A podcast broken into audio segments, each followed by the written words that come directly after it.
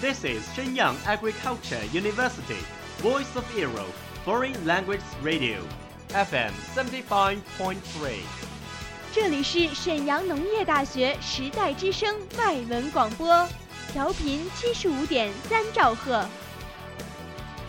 Travel around the Western world, get through your English channels, broaden your horizon.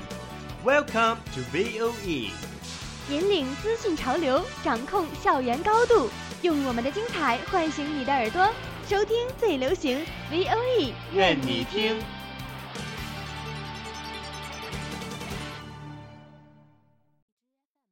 The United Nations has extended its staff benefits to all married gay couples, despite a campaign led by Russia against the measure. The most watched news anchor on American TV, Brian Williams, has now been suspended for six months without pay from NBC. A new NBC. dress by British retailer Roman Originals has attracted the world's attention. Do you know what happens in every corner of the world? Have you ever been in a discussion of those buzzwords? Follow us, a whole world will open to you. Welcome to What Does the World Say?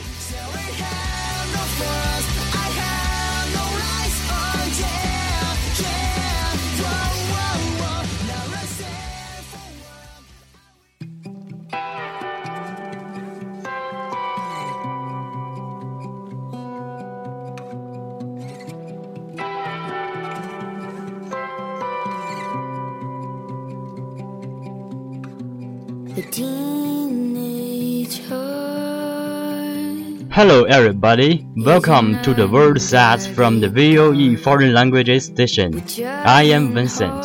Hi, dear audience. I'm Icy. And I'm Louisa. Did you have a good weekend, Vincent? Yes, but it flew by, which means it went quickly. And here we are again, back at work. Hmm, I know what you mean. Though I must say, time really jacked for me, and that means it went slowly. I was on a train, which broke down, Oh dear. and it felt like it took forever to arrive, though actually it was only delayed only by one hour. Well, today we are talking about our perception of, or the way we see, time. It's true that when we are busy doing lots of things, time flies by, and when we are bored or having nothing to do, it drags.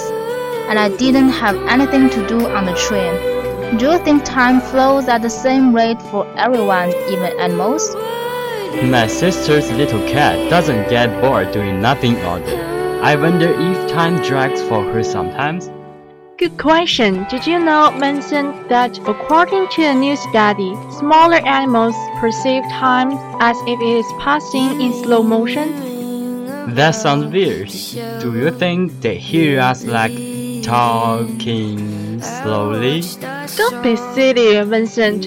What I meant was that small animals such as insects and small birds can observe more detail in a certain period of time. For example, a second than larger animals. But how does this help them exactly? It sounds like the day would really drag if every second got stretched out like that. Well, it helps them by giving them time to escape larger predators.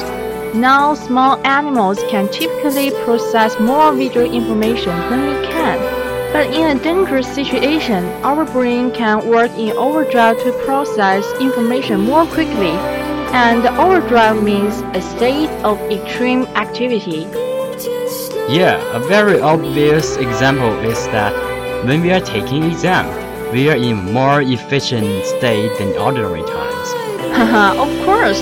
That's because our brain is pushed to be more productive for getting a satisfied mark.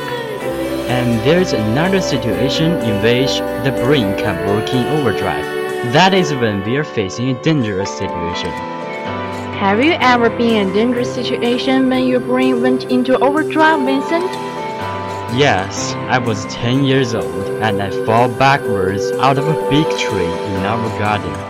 Oh no, that's terrible. I'm sorry to hear that. Yeah, I have a vivid memory of the sun flying above me and the clouds moving across the sky. and the leaves rusting in the tree above me.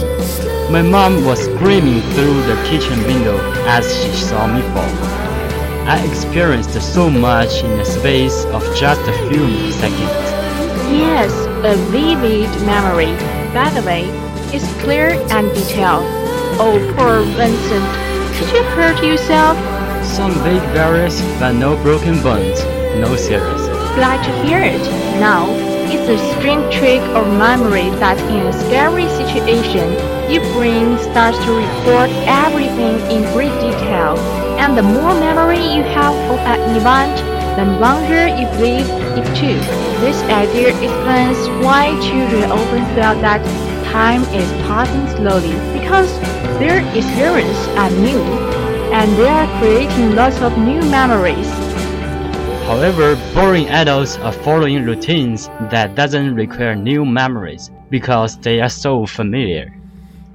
But let's listen to Claudia Hammond, author of Time Warp, talking about how we can stretch time and make our days feel longer in a good way.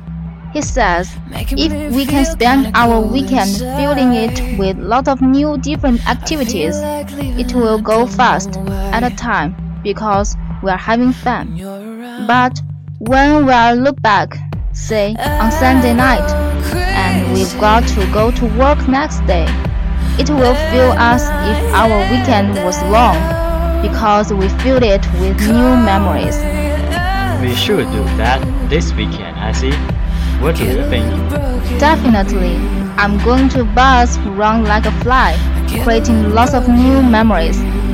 Flies have eyes that send updates to the brain at much higher frequencies than our eyes, because they can process the information more quickly. This speed illustrates the impressive capabilities of even the smallest animal brains. Right, animals are great. Maybe we can't do like flies, but we can arrange our spare time properly. Time has passed as soon as we join more activities. Of course, we should take part in more activities, read more books, and do something that is good for us. Arrange our new term. We also can gain full of new memories. The new term is coming. I'm busy preparing the examination for the MS office this month these days. And in my new term, I will try my best improving my English level, especially my old English.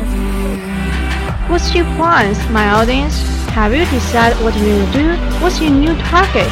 Remember, never let your listeners drive you precious time. As the show has proceeded here, it's time to say goodbye again. Thank you for listening. See you next time. 感谢制作苏欣、王子成。 Tell me how you feel when you see me. Does it feel real in the right way? Is it like love when you look inside? Even if it's not. That's all of today's programs. Thank you for listening.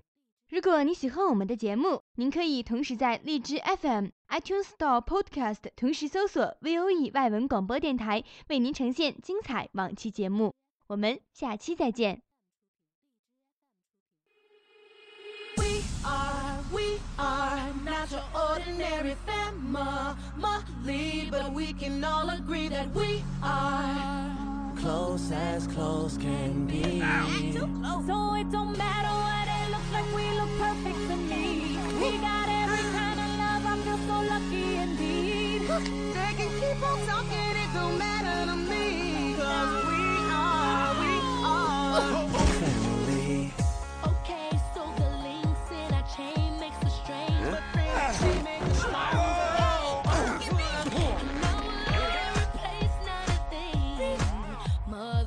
Or father! Go, Manny. Cause we